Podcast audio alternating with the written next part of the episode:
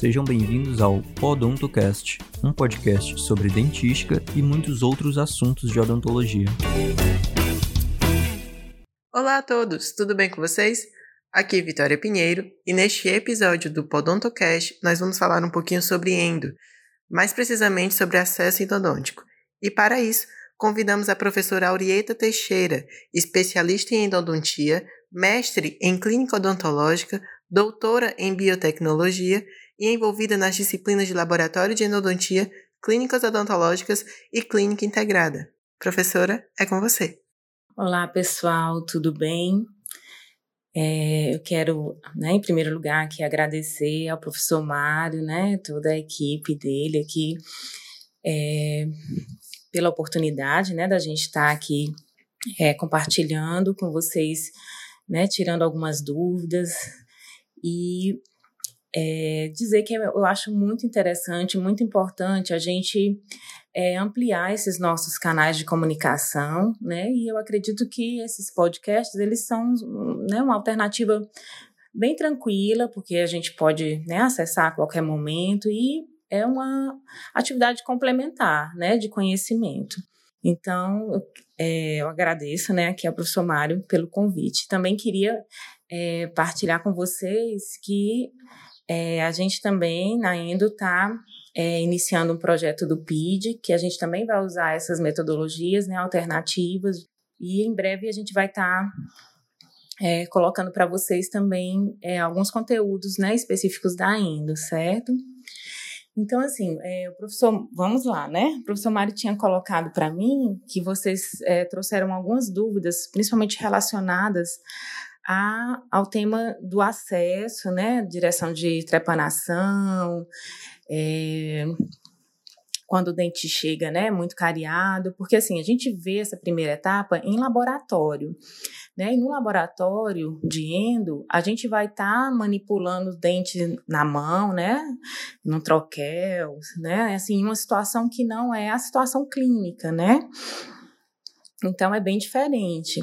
Mas as etapas elas não se alteram, né? A gente vai seguir ali um protocolo que é né, é praticamente a mesma coisa. A gente vai ter que se adaptar, né, ao atendimento, né, na boca do paciente, na cadeira, colocar uma posição adequada, né, para que a gente tenha iluminação, uma boa visualização, certo? É, então, assim, para que a gente possa iniciar o tratamento endodôntico, vocês sabem que a gente tem várias etapas, né? Que vão desde o diagnóstico, que a gente vai coletar lá na nossa anamnese, fazendo as nossas, né, tanto as perguntas gerais, né, como depois as perguntas específicas, para a gente, com aquele contexto de perguntas, fechar um diagnóstico. E a partir daí é que a gente vai definir o nosso plano de tratamento. A partir do momento em que viu-se a necessidade do tratamento endodôntico, né, então a gente vai e que a gente tem né, em mãos uma. A princípio, a gente hoje já tem muitos outros recursos, mas o que a gente tem mais acesso, e na faculdade também, é a, a imagem radiográfica, né? Então, associado ao nosso apanhado da anamnese, a gente vai ter esses exames complementares. Então, já a partir da radiografia, ela já vai nos dar uma ideia, né, daquela condição do dente e também já uma ideia da anatomia. Então é preciso que a gente realmente tenha bem fundamentado, por isso que é importante o estudo, né, da anatomia interna, para que a gente já faça uma ideia de como é o canal, né, que a gente vai estar tá tratando. Geralmente, esse, é, a, a conformação anatômica, ela vai meio que desenhando a estrutura externa do dente também, né? Ela lembra muito a estrutura da anatomia externa. E outra questão que é importante a gente avaliar é, além da anatomia também, é o nosso ponto de eleição, né? Qual é o ponto que eu escolho para fazer é, é, né, e a minha direção de trepanação, que é onde eu vou realmente acessar a câmara pulpar. É, então, assim, para cada grupo de dentes, né, a gente vai ter é, aqui fica um pouco complicado a gente só falar, porque é uma aula que a gente precisaria né, de imagens para vocês irem visualizando, mas, por exemplo, por exemplo, o incisivo central superior, é, ele geralmente ele apresenta características que são né, geralmente é, muito semelhantes, né? Então, geralmente o, incisivo central superior é um dente que tem uma câmara pulpar ampla, né? O canal amplo, geralmente é reto. É, ele geralmente mede em torno de 20 a 22 milímetros. Né? Então, assim, vão ter situações diferentes? Vão.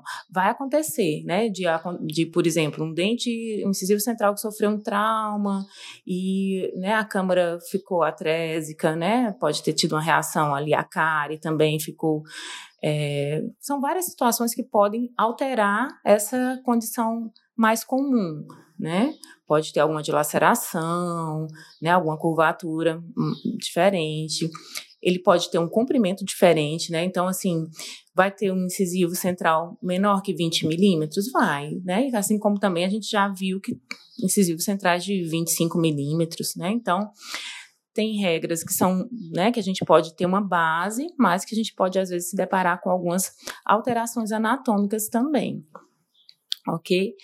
Então, assim, por exemplo, o ponto de eleição para os incisivos centrais, né, ele fica a gente vê da anatomia que tem o símbolo, né? Geralmente os incisivos têm esse, essa, essa anatomia da presença do símbolo. Então, no caso dos incisivos centrais, logo abaixo do símbolo é o nosso ponto de eleição, certo?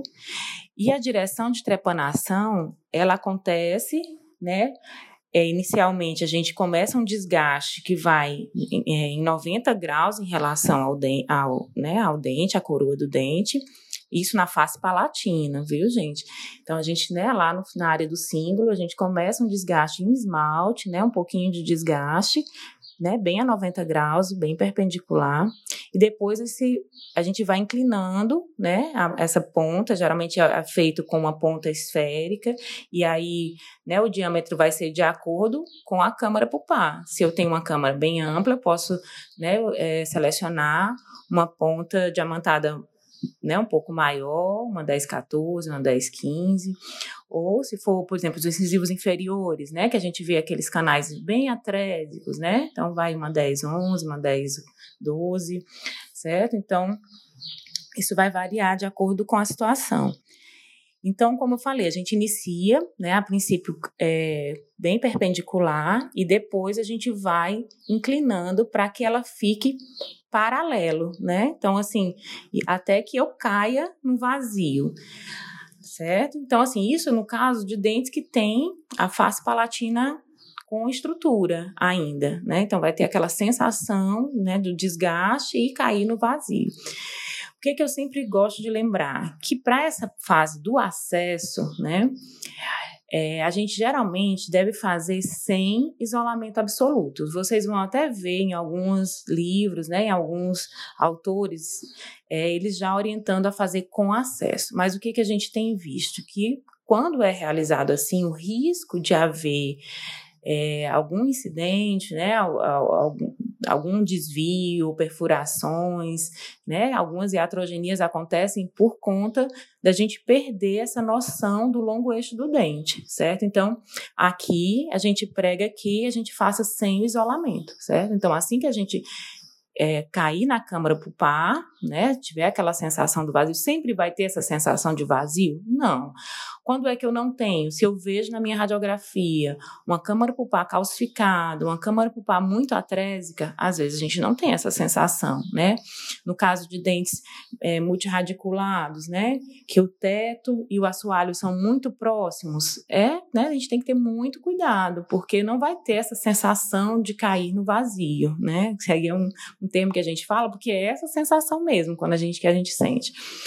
Enfim, é, então, é, a gente, primeira coisa, a gente não vai fazer isso com isolamento, a gente vai fazer sem, e logo depois que a gente cair, né, que acessar, aí sim, coloca isolamento, porque aí a gente vai irrigar, né, vai para todas as outras etapas, certo? É, então a gente viu que precisa de estudo da anatomia, o ponto de eleição, e depois a gente vai dar, fazer a nossa forma de contorno, né? Que aí para cada grupo de dente também é específico. É, no caso dos incisivos, a gente tem uma forma que é triangular, né? Com a base de, do triângulo voltado para incisal e o vértice, né? Pro, voltado para o lado da raiz, né? Assim como se fosse né, a base do triângulo, que é a parte maior, para incisal, certo? Dá para entender. então, é para cada grupo de dentes vai ser específico, né? Um canino já é uma forma mais losangular. Os, pré, os premolares, geralmente os premolares superiores, geralmente o primeiro pré-molar, que tem é, duas raízes ou dois canais, ou uma raiz e dois canais, mas geralmente tem dois canais, é uma forma mais ovalada ou oitoide, né? Então, assim, são realmente é, né, desenhos que a gente teria que estar tá mostrando mais, é, desenhando que seria melhor. Né? Então, para cada grupo de dentes, a gente vai ter um, uma forma de contorno específica. E após a gente realizar essa forma de contorno, né, que eu já vou desenhando isso aí no, no próprio meu acesso, eu já vou dando essa, essa forma, né? Depois que eu, que eu caí lá, que eu fiz isso, já vou, geralmente em, em movimentos que vão de dentro para fora, com a própria pontazinha esférica, a gente vai fazendo esse movimento e já dando essa conformação.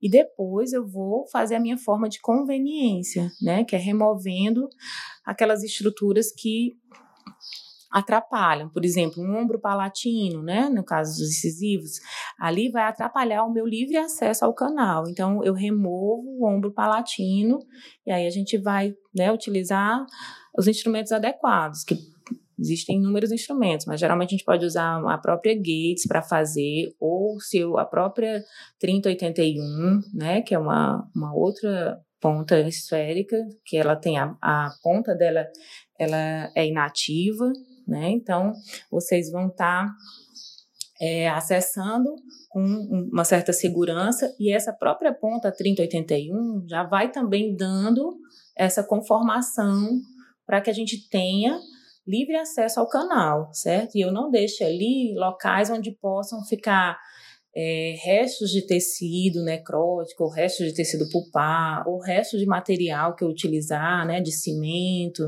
né, se for já na fase da obturação. Então, assim, cada etapa ela é muito importante e ela, né, por exemplo, se eu fiz um bom acesso, eu vou ter muita eh, condição de fazer uma boa instrumentação. E eu fazendo uma boa instrumentação, eu vou dar condições de ter uma boa obturação. Né? E eu tendo uma boa obturação é tudo, né, um contexto. Eu vou ter uma excelente recuperação, né, o dente, ah, se tiver alguma lesão, alguma, né, algum fator, os microorganismos que estavam ali, né, já presentes durante vão né, ser eliminados durante a fase de instrumentação e obturação. Então, é, a gente já tudo vai né, conspirar a nosso favor se a gente for fazendo tudo ali de uma forma muito criteriosa, certo? Então, gente, eu sei que aqui fica um espaço né, pra, é mais delicado a gente dar muitos detalhes, mas primeira coisa, eu queria que vocês entendessem que é, é um momento de aprendizagem, né? Principalmente quem está na fase de laboratório, é o momento de tirar dúvidas, né? De perguntar, é, de errar, né? É a, é a hora, certo? Então eu quero que vocês desmistifiquem a história que ainda é difícil, né? A gente acaba é, criando alguns mitos aí, mas eu quero que vocês pensem, né, com carinho e é como uma responsabilidade que a gente tem para qualquer outra área, né, que a gente quer fazer né, de uma forma bem feita, com segurança, né, nós estaremos ali né, no laboratório não, porque vai ser em dente extraído, mas depois a gente vai estar com pacientes. Então, é, né, aquela pessoa ela está ali tendo a segurança de que a gente está em aprendizado, mas a gente além né, de estar supervisionado, a gente tem o conhecimento. Então é muito importante que vocês reforcem, né, a leitura dos conteúdos e as dúvidas, né, a gente vai tirando, certo?